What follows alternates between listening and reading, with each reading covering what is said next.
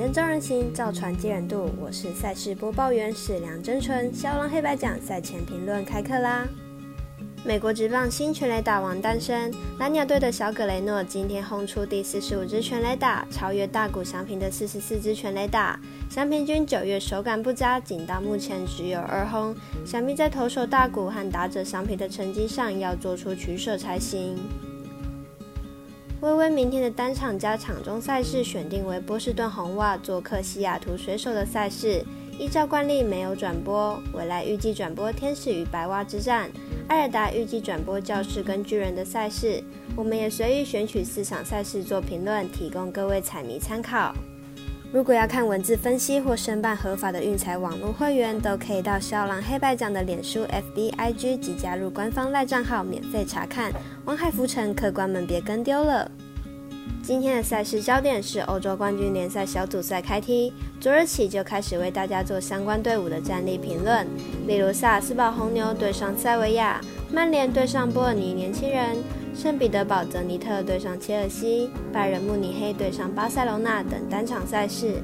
埃尔达在半夜也都有转播，睡不着可以起来看看比赛。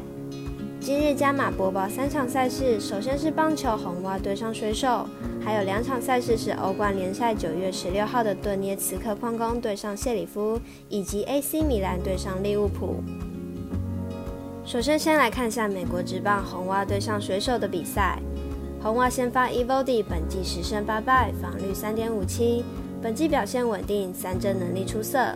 不过客战能力不佳，客场被打击率将近三成，防御率更是高达四点八七。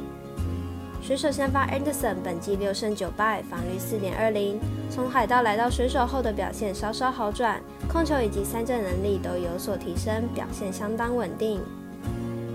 两队上场对战相当焦灼，安打数不少，但却无法串联。而今天两队先发投手的表现都较上一场的先发来的稳定。分析师腹部学霸推荐总分小于八点五分。接下来要介绍的是足球欧冠联赛，顿涅茨克矿工对上谢里夫。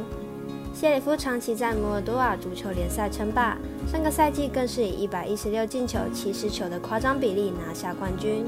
本季前面五场比赛也攻进了十四球，进攻火力相当凶猛。顿涅茨克矿工进攻也是他们的强项，且本次已经是他们连续第五年参加欧冠杯。本场比赛面对首度参赛的谢里夫，即使客场作战也不一定屈居下风，应该能有正常的发挥。D 组的另外两支球队，国际米兰和皇家马德里，实力都明显高于顿涅茨克矿工和谢里夫。顿涅茨克矿工和谢里夫想要晋级的机会不大，本场比赛估计不会打得太保守。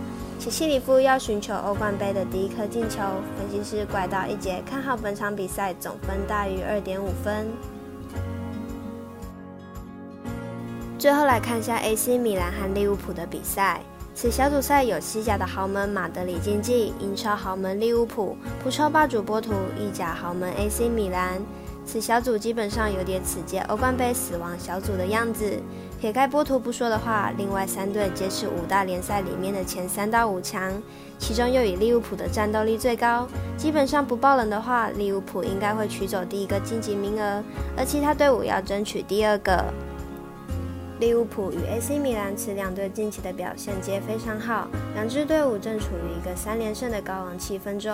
但利物浦多了主场优势，且利物浦主战能力极佳，AC 米兰应该会偏向保守打法。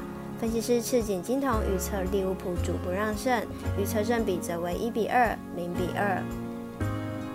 请各位看官或是听众记得帮忙点赞、追踪、开启小铃铛。您的支持决定节目的长度，而节目的长度决定评论的场数。香囊团队能开心做节目，你们也能开心打微微，这就是双赢。喜欢跟着走，不喜欢可以反着下，但投资理财都有风险，请量力而为哦。我是赛事播报员史梁真纯，我们下次见喽。